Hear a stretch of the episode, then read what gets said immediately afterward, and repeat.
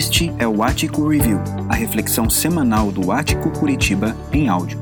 Acesse atico.org.br para saber mais sobre nós e participar das programações completas.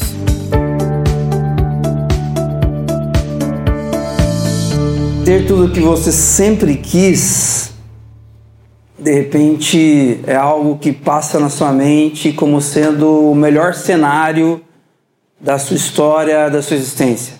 Você realizar todos os seus sonhos. Imagina só, aqueles sonhos mais escondidos no seu coração, na sua mente, a respeito de ter, de ter as coisas que você gostaria de ter. Todos esses sonhos, ok, realizados.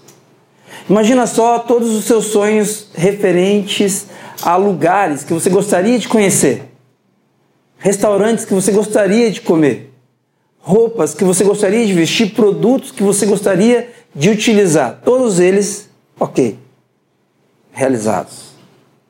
Tudo o que você sempre quis. Talvez isso fosse muito legal.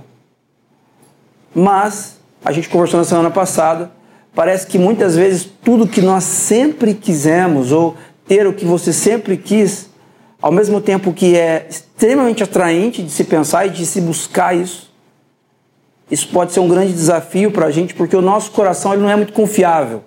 O seu coração, na medida que ele identifica e define aquilo que você sempre quis, ele não merece confiança. A sabedoria bíblica diz para a gente, a partir do profeta Jeremias, que o nosso coração é enganoso, nosso coração é perigoso. Não é uma boa ideia confiar no seu coração. Agora, ah, existe um, uma história muito conhecida que é a história de Aladim, que está dentro de um livro chamado Mil e Uma Noites, um livro que foi escrito mais ou menos no século IX. E esse livro conta para a gente a respeito de vários personagens, mas um deles, Aladim, tem acesso a uma lâmpada, uma lâmpada mágica, um item, né, um utensílio não é muito comum na nossa cultura, mas você sabe do que eu estou falando porque você assistiu desenhos, filmes, uma série de coisas aí que tem a imagem dessa lâmpada, né, dessa lâmpada mágica. E essa imagem aqui diz respeito ao filme da Disney lançado em 2019, bem legal, bem bacana de assistir. E, e a ideia é que quando o portador da lâmpada ele esfrega a lâmpada ali, o gênio da lâmpada sai. E quando o gênio da lâmpada sai, ele concede três desejos para aquele que está possuindo, conduzindo, portando a lâmpada mágica. E imagina só, poxa, três desejos. Eu seria muito feliz com esses desejos. É, meu Deus, eu pediria isso, eu pediria aquilo. O que será que eu pediria por último? Não, não, isso eu não ia pedir, eu ia pedir outra coisa. E a gente fica pensando, né? É mais ou menos o que você pensa se você ganhasse na Mega Sena. Você fica viajando assim em coisas que você investiria, em coisas que você faria, lugares que você conheceria. E quando a gente começa a olhar para a nossa vida, para o nosso relacionamento com Deus, o que isso aqui tem a ver com a nossa espiritualidade? Porque muitas vezes nós tratamos Deus como se ele fosse um gênio da lâmpada. Será que Deus é como um gênio da lâmpada? Do tipo, bom, eu é, encontrei uma lâmpada, encontrei uma igreja, encontrei um ambiente onde eu me relaciono com Deus. Agora é só eu esfregar, fazer uma oraçãozinha e Deus, bum, eu quero ficar rico. Deus, eu quero nunca mais ficar doente, ok? Meus filhos também não, fazem parte do pacote. Meus filhos, ninguém vai ficar doente. Não queremos problema em casa. Não queremos grandes decepções também, assim, morais com os membros da família. Membro da minha família não vai se envolver em moralidade. E a gente começa a pedir para Deus, assim como se Deus fosse um gênio da lâmpada, que concedesse todos os nossos pedidos, todos os caprichos dos nossos corações. Agora, definitivamente, Deus não é um gênio da lâmpada. Ele não se comporta na minha e na sua direção, a partir da sabedoria bíblica nós aprendemos isso, como um gênio da lâmpada. Ele não está, não existe para solucionar ou para atender os pedidos, os caprichos dos nossos corações. Não que em algum momento ele não satisfaça os desejos do nosso coração, mas isso tem muito mais a ver com os nossos desejos estarem alinhados à vontade dele do que Ele satisfazer os caprichos do nosso coração. Agora, nós domesticamos Deus às nossas vontades e caprichos, isso é verdade. Pelo menos o Deus que nós criamos na nossa mente, nós fazemos isso com Ele. Nós domesticamos quem Ele é para que Ele possa servir dentro daquilo que a gente entende ser Deus. Aquilo que você gostaria que Deus fosse, você domestica, você, você enclausura, você coloca dentro de uma caixinha daquilo que você entende, das suas compreensões, dos seus conceitos, das suas vontades, exatamente como a ideia do gênio da lâmpada.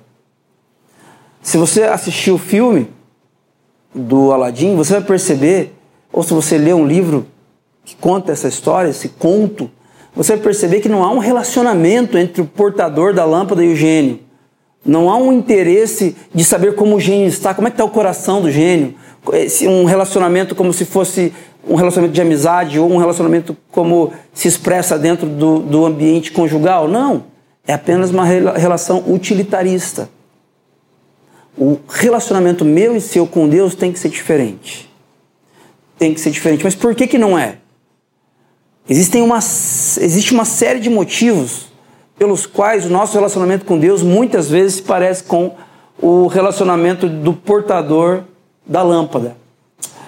Mas um dos motivos que eu gostaria de compartilhar com vocês nessa manhã se expressa em um, algo que acontece na nossa cultura, que nós podemos chamar de deísmo moralista terapêutico. Este é um conceito desenvolvido por um sociólogo americano chamado Christian Smith. E esse cara, ele, ele começa a entender como que é o relacionamento da nossa sociedade com Deus e como nós domesticamos Deus. Como nós transformamos Deus naquilo que nós queremos que Ele seja e não necessariamente em quem Ele é. Porque se Ele é Deus de fato, Ele é muito maior do que os nossos pensamentos. Ele é muito maior do que as nossas conjecturas ele é muito mais abrangente do que aquilo que você entende que Deus deve ser ou aquilo que Deus não deve ser. Ele é muito mais amplo do que isso. Agora, a nossa sociedade domestica e enclausura Deus. Christian Smith vai dizer a respeito desse deísmo. O deísmo, gente, essa expressão, diferente de teísmo. O teísmo é quando você acredita em Deus, em um relacionamento com Deus, de forma que você desenvolve esse relacionamento e Deus continua ou está no controle da história. O deísmo, ele acredita sim que Deus criou todas as coisas, de certa forma. Deus criou todas as coisas, mas não necessariamente ele está no controle da história. Resumindo a visão de Christian Smith, mais ou menos assim: primeira coisa, Deus criou o mundo. Ele é como o relojoeiro que deu corda no relógio. Ele inicia e depois ele larga o relógio ali. Ele criou o mundo. Uma segunda observação é que Deus quer que sejamos bons, educados e justos uns com os outros, como todas as religiões ensinam, inclusive. Deus quer que sejamos bons. É um deísmo moralista. É importante que a partir da moral que a sociedade ensina daquilo que é certo, daquilo que é errado, nós sejamos bons. Uma terceira coisa, o objetivo central da vida é estar em paz consigo mesmo. O objetivo central da existência, ok, Deus criou todas as coisas, mas o objetivo central da minha vida é eu, Carlos, estar em paz comigo mesmo. É que eu seja feliz. É que as minhas vontades sejam satisfeitas. É que as minhas, eh, os meus medos eles sejam distanciados de mim. Afinal de contas, isso tem a ver comigo. O objetivo central da vida é estar em paz consigo mesmo. Quatro, Deus não precisa estar envolvido com ninguém. Deus não precisa se intrometer na sua vida dentro desse deísmo moralista terapêutico.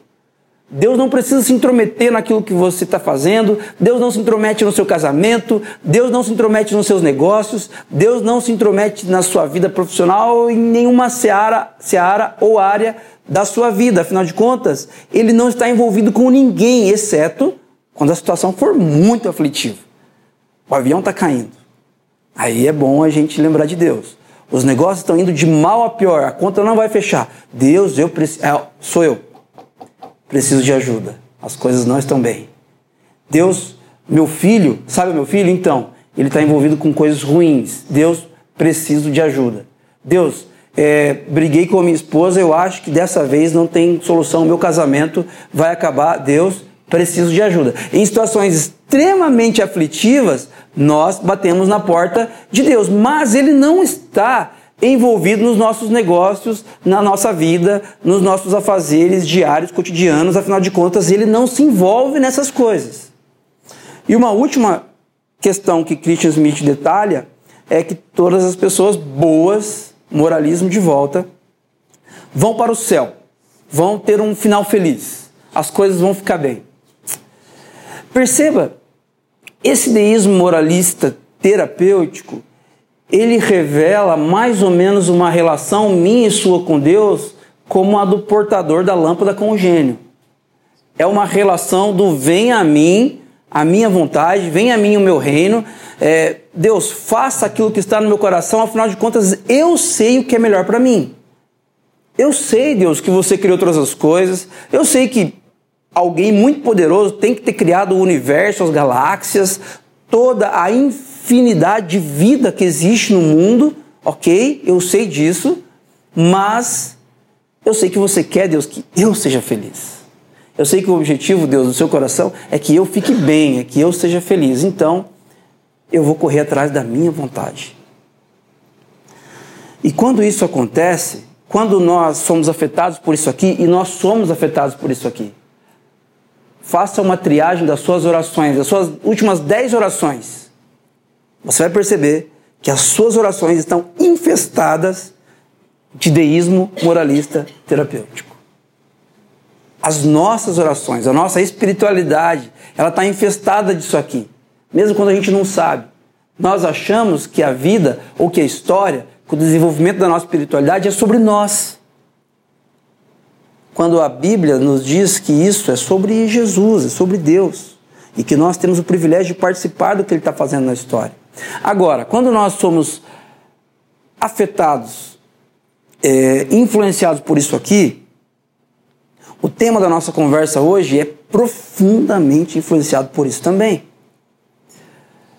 Ter tudo que você sempre quis na direção de ter uma vida bem sucedida mesmo que você desenvolva sua espiritualidade baseada em Jesus, mas a partir desse deísmo moralista, terapêutico, é muito fácil de eu e você descambarmos para uma procura por um sucesso alucinante que diga respeito só a nós mesmos.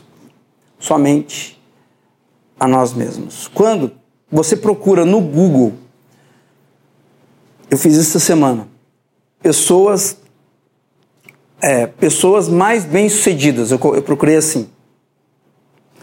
É, quem são as pessoas mais bem-sucedidas? A resposta do Google, ele me deu uma lista das pessoas mais ricas do mundo. Olha que interessante. Olha que sintomático. Eu não perguntei quem são as pessoas mais ricas do mundo. Eu perguntei quem são as mais bem-sucedidas. A resposta do Google foi fazer uma lista para mim das pessoas mais ricas do mundo. Porque a nossa sociedade, ela está infestada desse, desse, desses conceitos, dessas ideias que nos conduzem a comportamentos daquilo que tem a ver com a gente mesmo. Com aquilo que nós podemos comprar, com aquilo que nós podemos fazer, com os prazeres que eu posso ter. E eu quero conversar com vocês hoje sobre uma vida bem-sucedida a partir da sabedoria bíblica. A partir do nosso comportamento enquanto sociedade, você já sabe. Ter uma vida bem-sucedida, o Google nos dá um auxílio, é ser rico. É ser bem-sucedido profissionalmente. É ser reconhecido por ser um bom profissional, ou por, por ter uma família exemplar, ou por ser uma pessoa íntegra, assim, assim, assado. Assim você vai ser bem-sucedido. Isso tem a ver com você, isso tem a ver com o que você fez, com o que você conquistou. Agora, a sabedoria bíblica mostra para nós uma história incrível, impressionante. E fala para a gente de uma pessoa extremamente bem sucedida. E eu queria mostrar para vocês a história dessa pessoa. mas mostrar para vocês também alguns equívocos nossos mesmos, como discípulos, discípulos de Jesus, de olhar para a história deste homem e muitas vezes acharmos que nos detalhes dele está o fato dele ser bem sucedido e a Bíblia mostra para a gente que talvez naquilo que a gente menos presta atenção está o sucesso dele. Nós estamos falando de um homem chamado José, que viveu há muito tempo atrás. O livro de Gênesis, capítulo 37, a partir dos versos do verso 1, conta, começa a contar para a gente essa história. José, filho de Jacó, um dos três patriarcas de Israel. Deus começa dizendo assim: Jacó passou a morar na terra de Canaã, onde seu pai tinha vivido como estrangeiro. Este é o relato de Jacó e sua família. Quando José tinha 17 anos, cuidava dos rebanhos de seu pai. 17 anos, começaram aqui, o narrador começou a contar a história de José. Trabalhava com seus meios irmãos, os filhos de Bila e Zilpa, mulheres de seu pai. E contava para seu pai algumas das coisas erradas que seus irmãos faziam. Ele era meio X9, cagueta os irmãos faziam as coisinhas erradas lá, ele ia lá e contava para o pai dele. Ele era muito próximo do pai dele. Jacó amava José mais que a qualquer outro de seus filhos. Olha só. Pois José havia nascido quando Jacó era idoso. Por isso, certo dia, Jacó encomendou um presente especial só para José: uma linda túnica. Os irmãos de José, por sua vez, o odiavam. Quem tem irmão aqui consegue entender um pouquinho o que passou na cabeça desses irmãos, né? Pois o pai deles o amava mais que a todos os outros filhos. Não eram capazes de lhe dizer uma única palavra amigável. José, 17 anos, tinha o favor de seu pai a partir do capítulo 37 de Gênesis até o capítulo 50, nós ficamos sabendo da história de José e das implicações da história dele. E eu quero primeiro trabalhar com vocês aqui nessa manhã a respeito daquilo que nós encontramos na história de José e que não tem a ver com ter uma vida bem-sucedida. A nossa cultura diz que tem. A teologia coaching diz que sim. Diz que isso aqui é ter uma vida bem-sucedida. Olhamos para a história de José, que teve uma vida bem-sucedida sim, mas nós conseguimos levantar os indicadores daquilo que não diz respeito a uma vida bem-sucedida. Primeira coisa, ter uma vida bem-sucedida a partir da vida de José não é sobre sonhar com grandes coisas.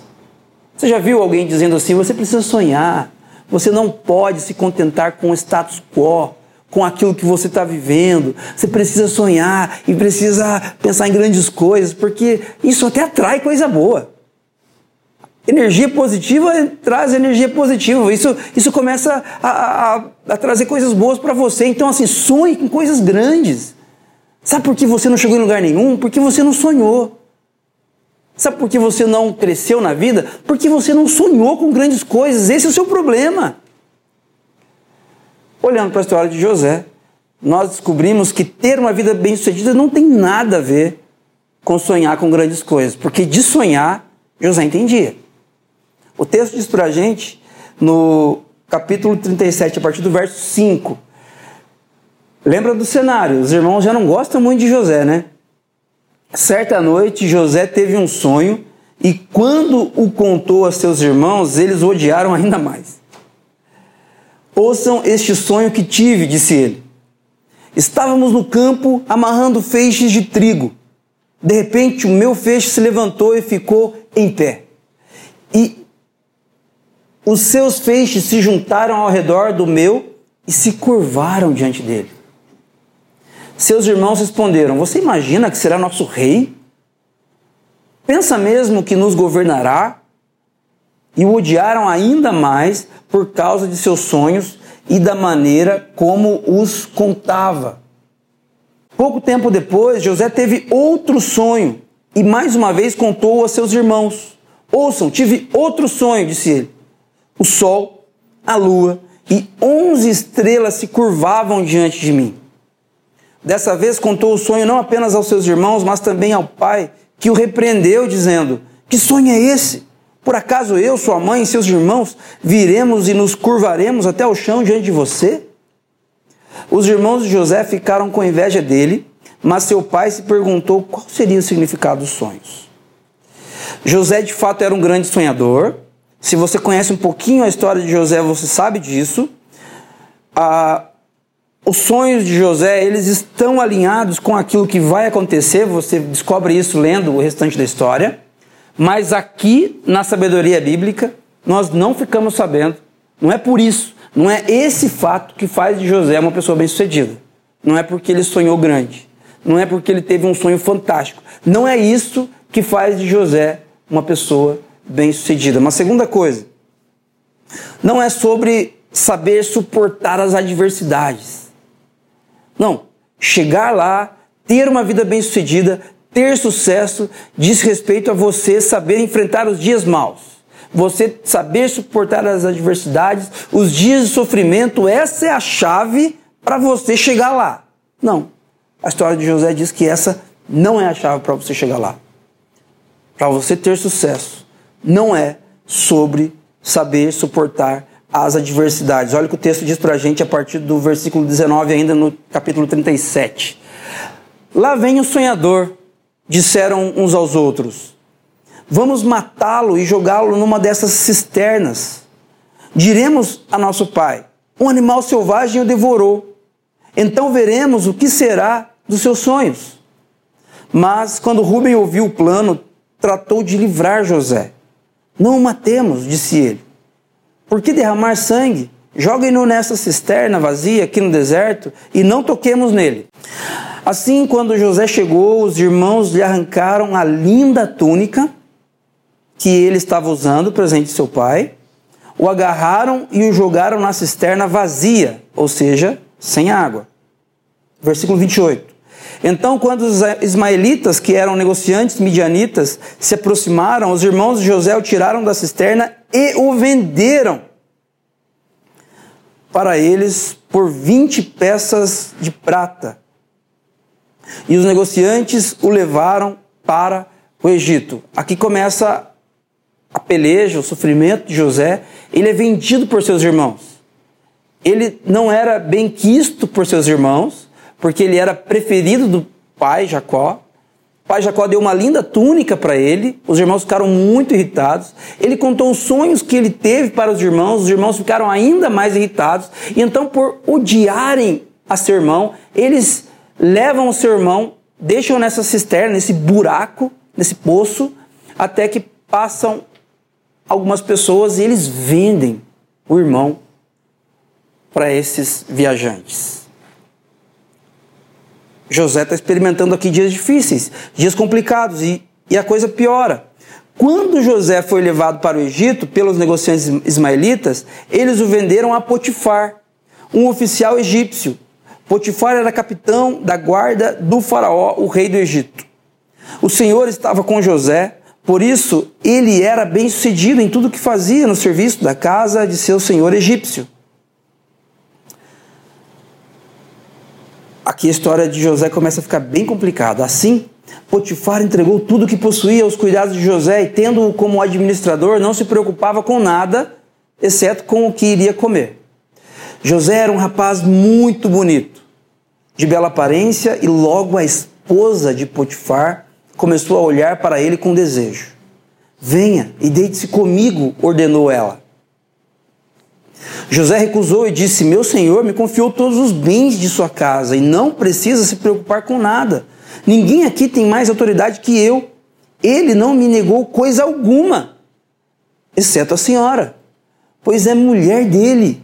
Como poderia eu cometer tamanha maldade? Estaria pecando contra Deus. A mulher continuava a assediar José diariamente, mas ele se recusava a deitar-se com ela.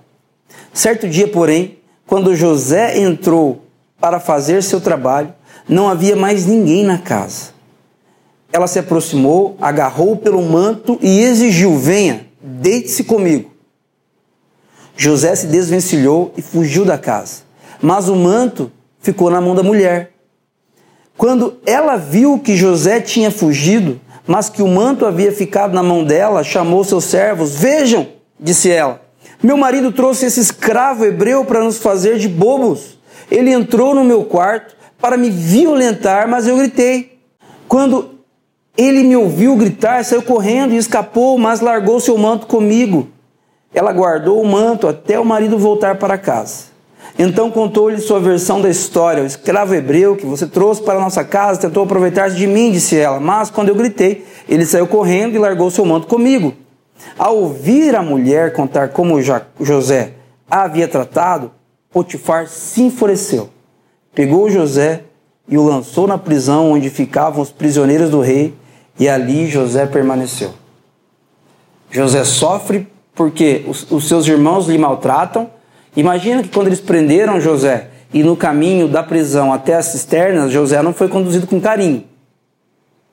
Vocês conseguem imaginar?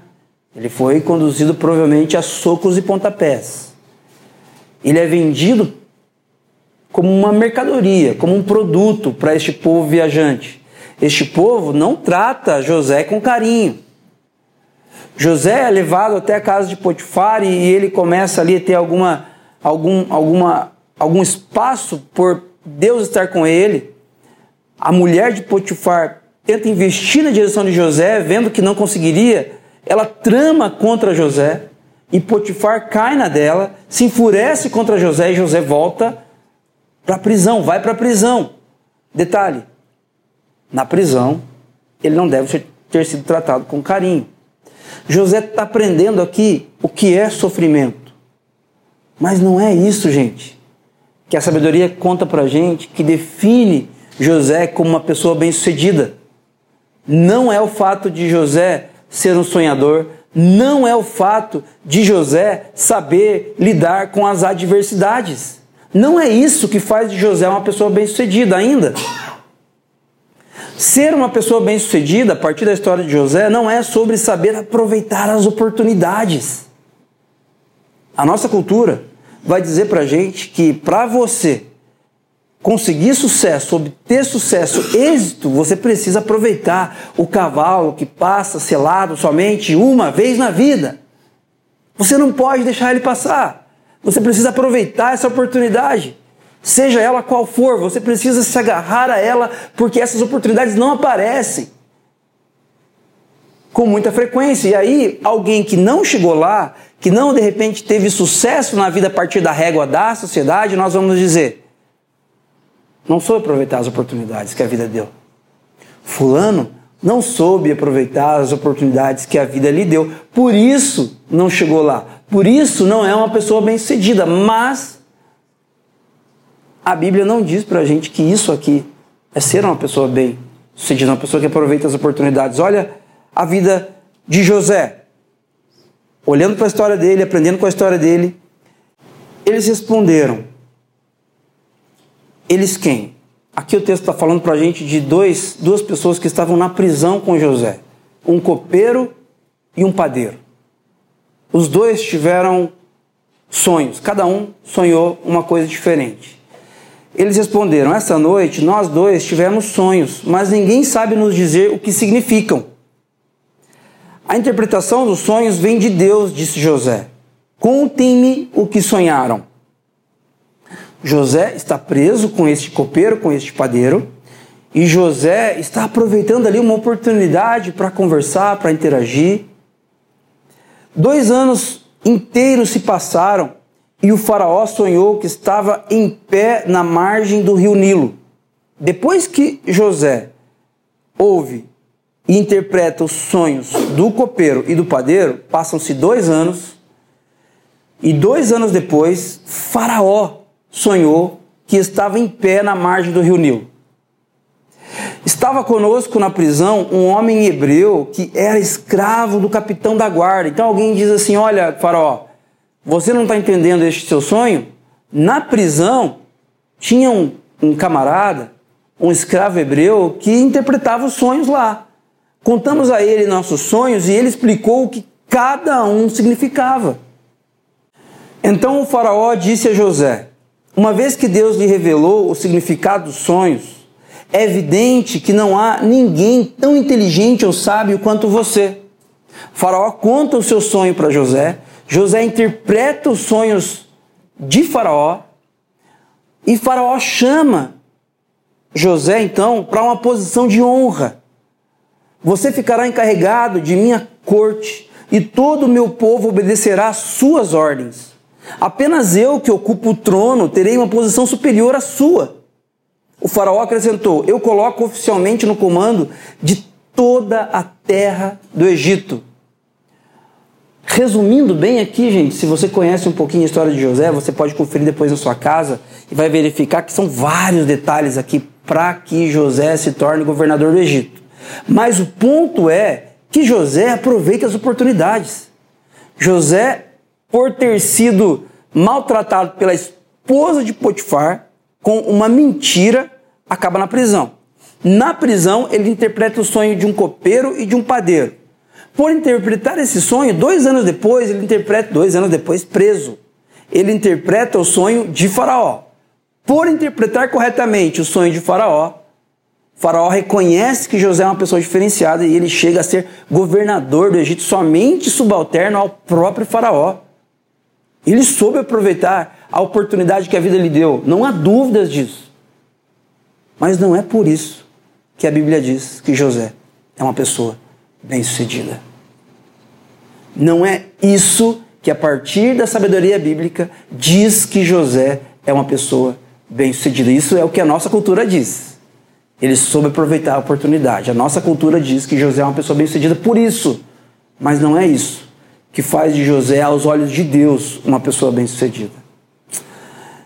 E ainda, ser uma pessoa bem-sucedida não é sobre saber perdoar, não é sobre ter um bom coração, onde você sabe ponderar a respeito das coisas que as pessoas. A, a, a, respeito das coisas ruins que as pessoas fizeram com você e você sabe deixar quieto, sabe perdoar, não é sobre isso. Ah,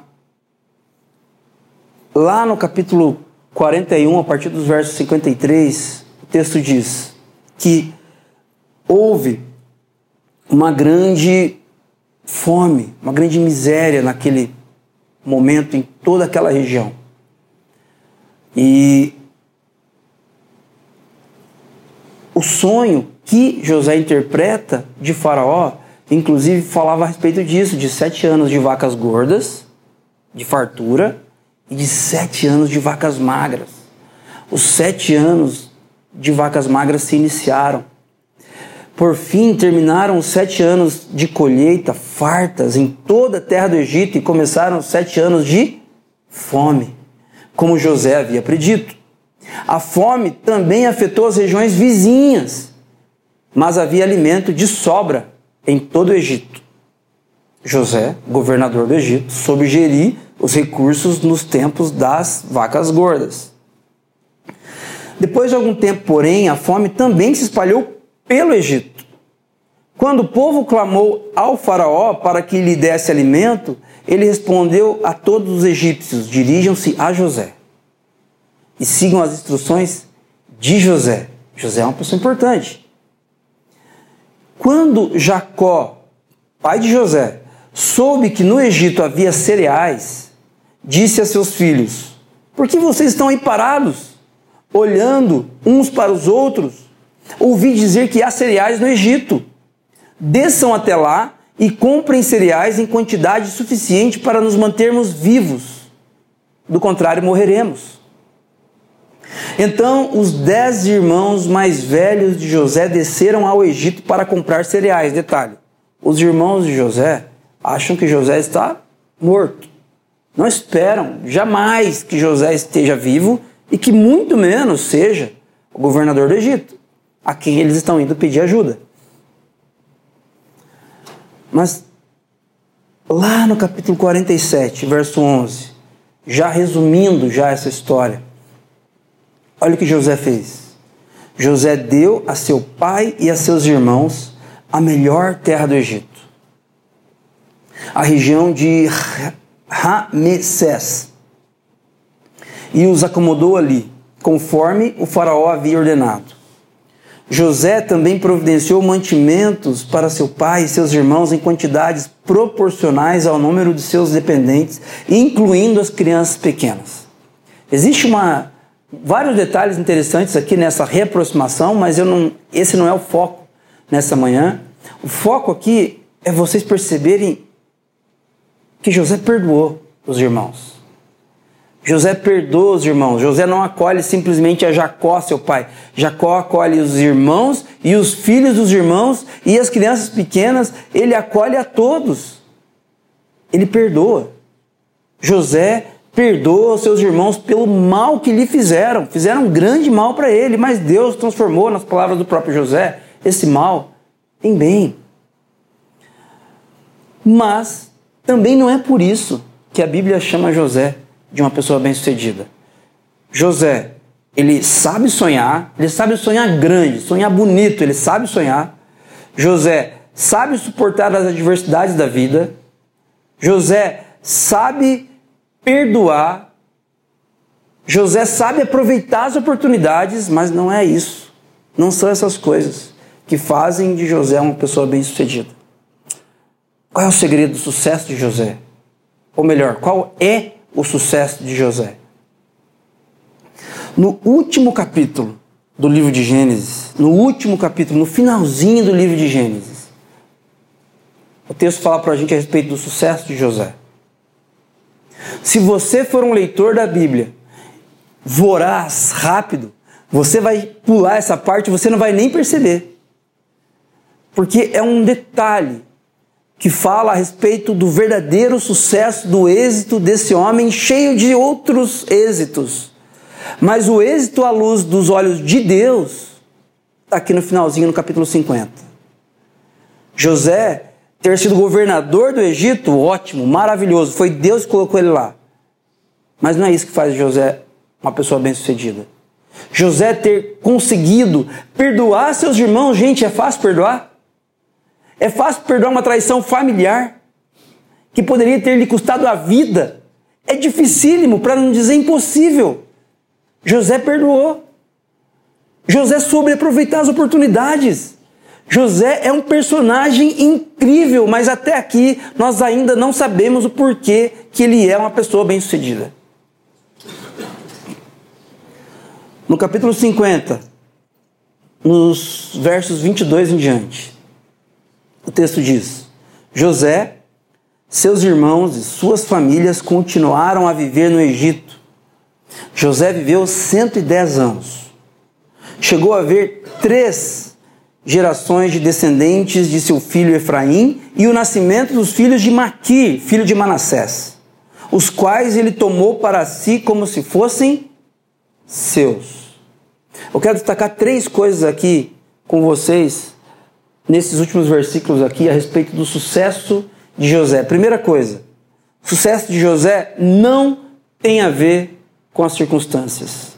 Não tem a ver com as circunstâncias. Muitas vezes nós pensamos assim, bom, mas é, é fácil falar em, em ser um discípulo de Jesus, uma discípula de Jesus, quando as coisas estão indo bem.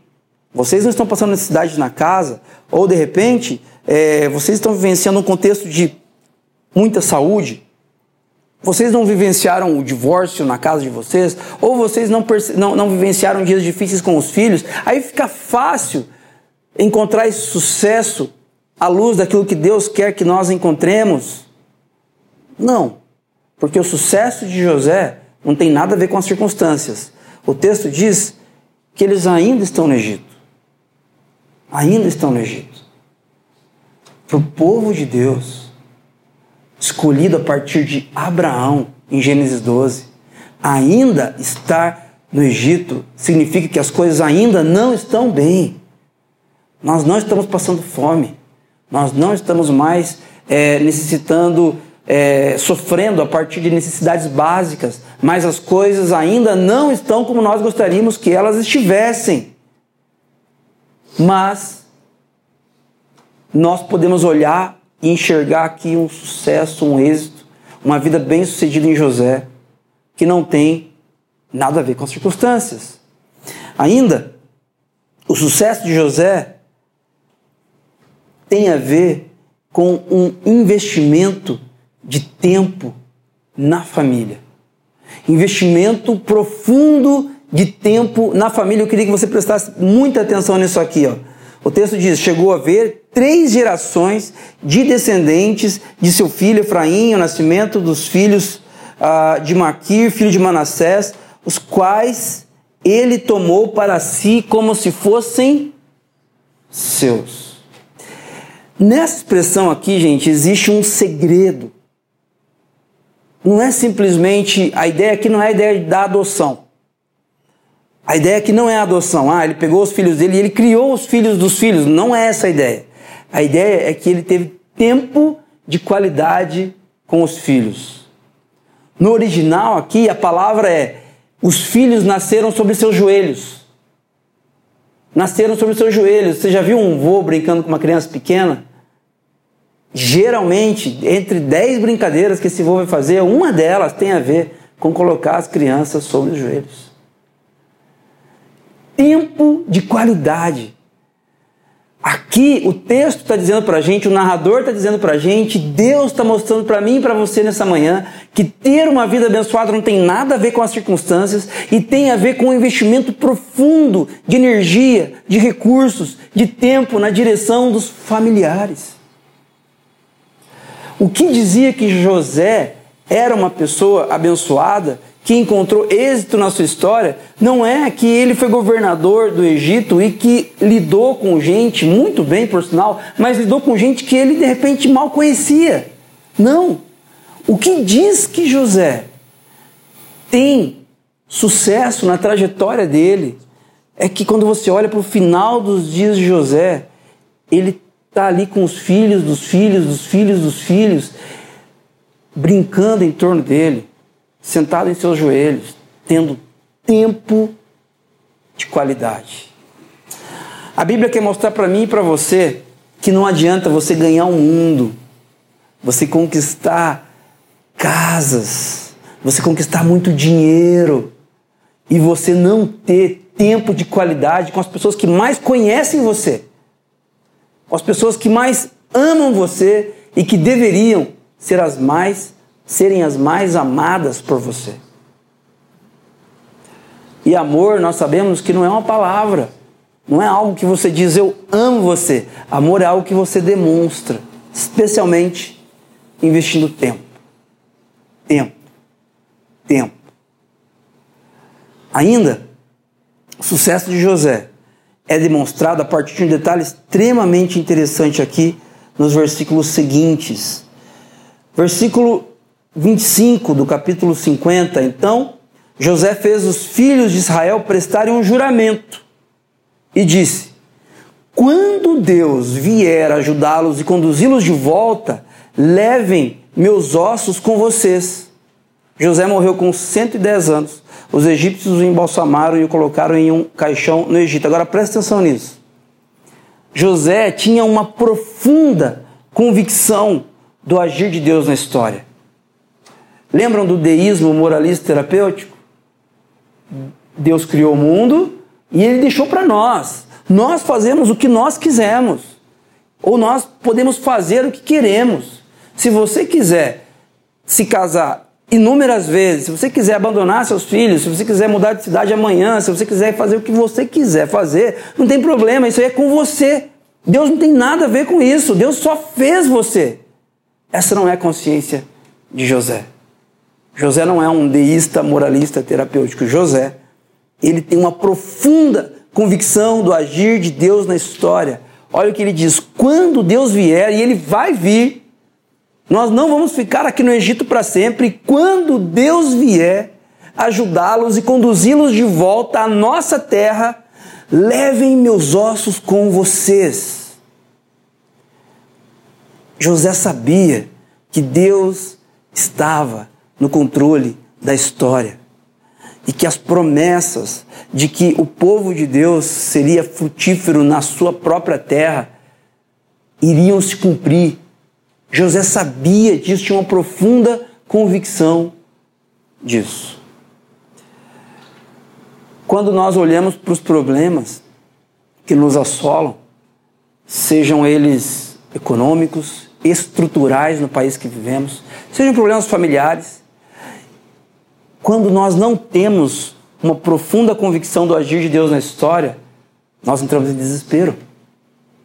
Porque depende de nós, depende de mim. A luta por ser feliz é sua. Se você não conseguir, se você não tiver saúde, se você não estiver presente, acabou tudo. Agora, quando você tem a consciência que José tinha, então você tem, independentemente das circunstâncias, à luz dos olhos de Deus, condições de ter uma vida de sucesso, uma vida bem-sucedida, um casamento bem-sucedido. Quando você vive uma vida que não é refém das circunstâncias, quando você investe tempo nas pessoas que você ama. Aquela música que a gente cantou no começo, é, invista tempo na vida das pessoas que ainda estão por aqui. Porque parece que nós, em algum momento, nós nos esquecemos de que não somos eternos.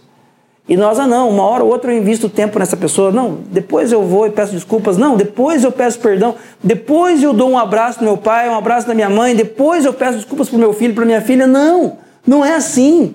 Porque a vida passa assim.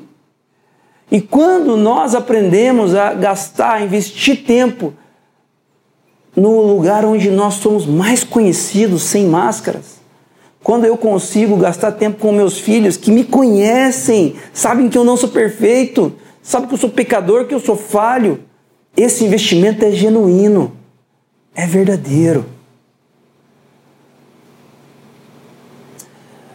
Eu quero rapidamente lembrar você aqui olhando para a história de José, José tinha uma profunda convicção do agir de Deus em toda a história. É como se José tivesse em sua mente parte desse diagrama. Não todo, não todo, porque José ainda não, não contemplou o sacrifício de Jesus. Mas José sabia que Deus havia criado todas as coisas José sabia que tudo que é bom vem, só pode vir do Pai das luzes, de Deus, daquele que criou toda a humanidade e todas as coisas. José também sabia que o problema do mundo não eram seus irmãos. José sabia que o problema do mundo não era a mulher de Potifar, por mais safada que ela fosse. José sabia que os problemas do mundo não eram a, a maldade ou a bondade, vez ou outra, de Faraó.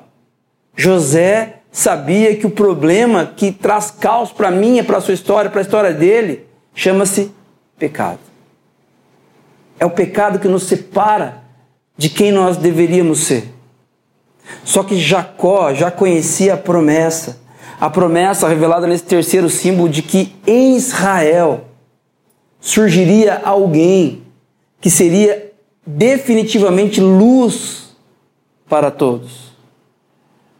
José sabia que a partir da nação de Israel surgiria alguém que interviria em favor da sua família que ainda estava ali no Egito. Anos depois, você pode folhear sua Bíblia na sua casa, entrar no livro de Êxodo, você vai descobrir que o povo de Deus é tirado do Egito a partir da vida de Moisés e levado até Canaã. E os ossos de José são levados juntos. José tinha convicção do agir de Deus na história. José ainda não sabia, mas já havia uma expectativa de que um dia as coisas iriam ficar bem. Por quê? Porque Jesus entrou na história. Essa é a história que nós temos que saber. Você tem que saber. Jesus entrou na história, ele morreu por meus, por seus pecados. Ele viveu uma vida perfeita e pagou pelos nossos pecados de forma perfeita e definitiva. Mas quem disse que isso é verdade, Carlos? Quem disse que ele pagou mesmo? A história diz que ele ressuscitou. Se Jesus de fato ressuscitou três dias depois, então essa história aqui é a verdadeira história da humanidade.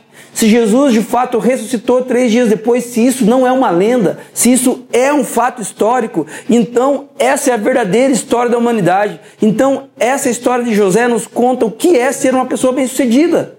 Não tem nada a ver com sonhar grande, não tem nada a ver com suportar as adversidades, não tem nada a ver com aproveitar as oportunidades, não tem nada a ver com saber perdoar. Tem a ver com você aproveitar o tempo com as pessoas que estão ao seu redor, com uma plena e profunda convicção do agir de Deus na história. E esse agir de Deus na história hoje, amigos, amigas, tem a ver com o que Deus está fazendo a partir da igreja. Esse quinto símbolo fala para a gente a respeito do que Deus está fazendo após a vinda de Jesus e entre a segunda vinda de Jesus. O que tem aqui? A missão da igreja. O que Deus está fazendo? Ele está reconectando consigo todas as coisas. Deus está reconectando consigo todas as coisas, está reconectando consigo a arte, está conectando consigo o mundo corporativo, profissional, de trabalho, ele está reconectando consigo o Estado, ele está reconectando consigo o lazer, ele está reconectando consigo o seu povo, a natureza, a ciência. Deus está reconectando consigo todas as coisas. Por meio de quem? De Jesus? Não da igreja. Por meio de mim e de você. Nós somos a igreja de Cristo. Só nós? Claro que não. Nós somos parte de um povo que está reunido e espalhado em todo o mundo neste dia, especialmente. E o que Deus está fazendo a partir deste povo? Eles estão se ajuntando para cantar canções emocionados e chorar e sentir alguns arrepios no braço e ficar duas, três horas ali, mais ou menos. Não eles estão se ajuntando para, capacitados pelo Espírito Santo, participarem daquilo que Deus está fazendo. O que Deus está fazendo? Reconectando consigo todas as coisas. Até quando, Carlos? Até que Jesus seja plenamente manifesto. Até que a casa esteja completamente cheia.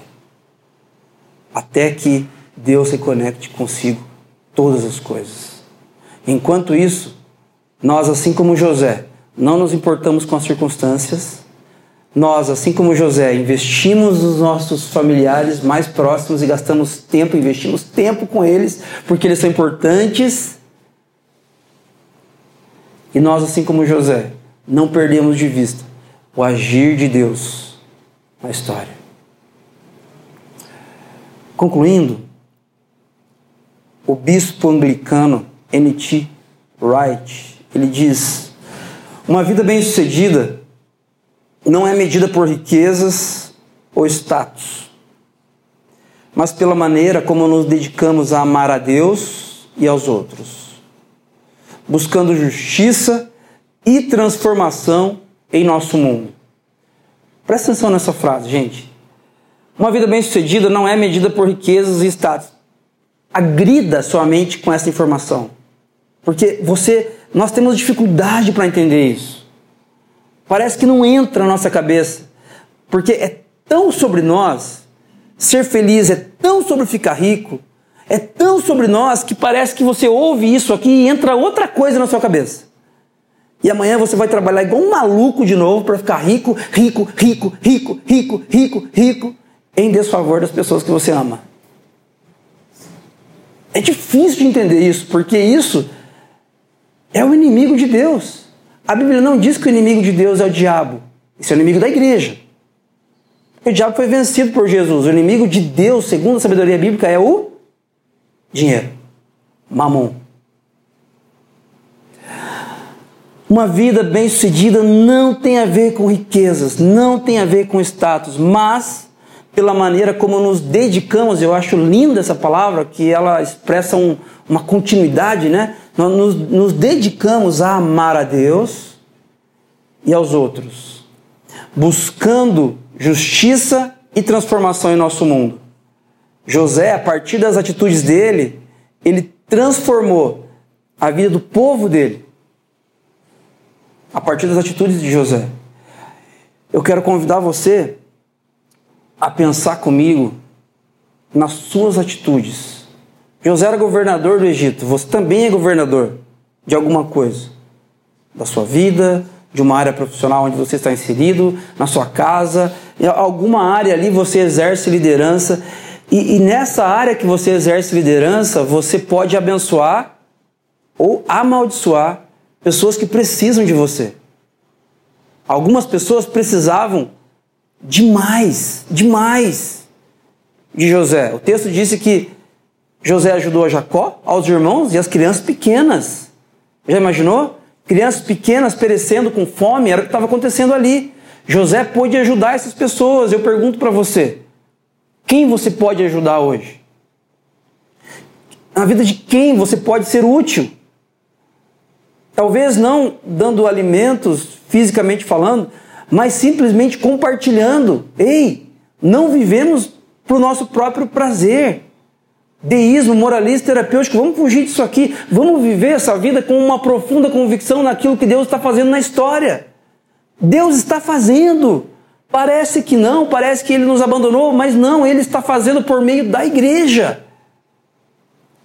Ele não perdeu as rédeas da história. O que nós podemos levar para casa? Eu quero convidar você a pensar comigo.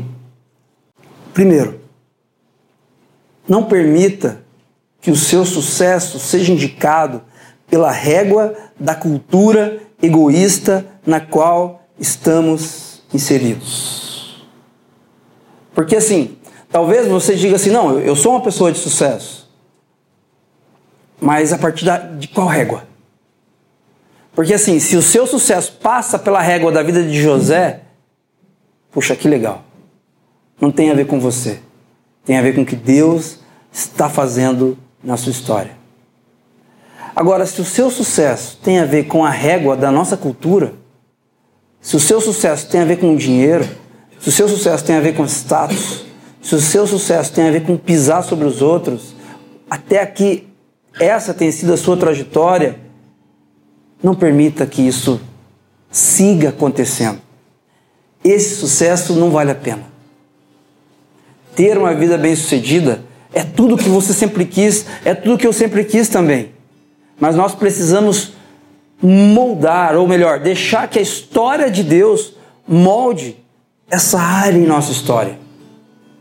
Não permita que o seu sucesso seja indicado pela régua da nossa cultura. Dois, invista tempo, energia e recursos nos momentos de qualidade com os seus familiares. Invista tempo, invista energia, invista recursos. Vale a pena. Vale a pena você brincar com seus filhos, vale a pena você brincar com seus sobrinhos, vale a pena você brincar com seus netos, e se você tiver a bênção, vale a pena você brincar com seus bisnetos. Por que, que isso vale a pena, Carlos? É o que a sabedoria bíblica diz para a gente que é ser abençoado. Vocês acham que José comia mal? Como governador do Egito? Será que ele vestia mal? Com certeza ele teve uma vida muito confortável. Mas o final do livro de Gênesis nem menciona isso como isso sendo de repente algo que apontasse para um sucesso da vida dele. Sucesso foi ele ter brincado com os filhos dos filhos dos filhos. Por último, lembre-se de que Deus está no controle da história, reconectando consigo todas as coisas. Jesus entrou na história. Jesus morreu por nós.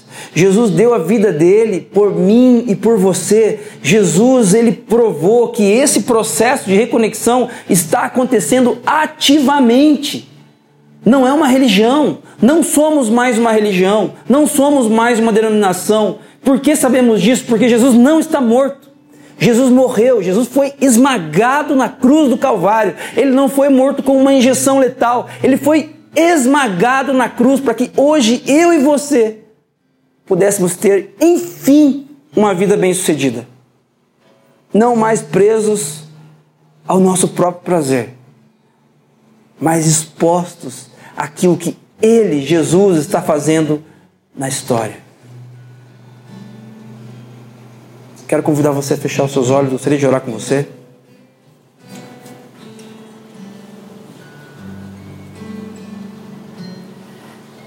Deus de graça. Nesta manhã, nós queremos reconhecer que buscamos, lutamos durante toda a nossa vida encontrar, alcançar sucesso. E até certo ponto, Deus, nós sabemos que isso não é necessariamente errado mas sim se torna algo errado quando esse sucesso é pautado por nossa cultura e não por aquilo que o nosso Criador diz a nosso respeito. E nessa manhã, Pai, nós queremos pedir que o Seu Espírito Santo nos molde. Por favor, quebra-nos nesta manhã, Pai. Deus, ensina-nos de que o sucesso não tem a ver com riquezas. Ensina-nos de uma vez por todas de que o sucesso não tem a ver com as posses. Não tem a ver com conforto. Não tem a ver com as circunstâncias. Ensina-nos, Deus, a valorizar aquilo que realmente importa aquilo que fez com que José, aos seus olhos, fosse uma pessoa abençoada, bem-sucedida. Ajuda-nos, Deus, a entender isso, para que também sejamos bem-sucedidos, para que também possamos apreciar, abraçar, sermos abraçados pelas pessoas que mais amamos, como um sinal de que confiamos no agir poderoso do Senhor na história. Como um indicador de que entendemos de que não é sobre nós. Nós não somos os heróis, os personagens principais da história. Ajuda-nos a entender isso, Pai. Que José nos sirva de exemplo, mas que o Senhor Jesus seja, de fato, aquele que abriu o caminho nós possamos seguir ao Senhor, capacitados por seu Espírito Santo, nesta nova vida, a vida do reino que já começou. Faz isso, Pai, em nome e por amor de Jesus. Amém.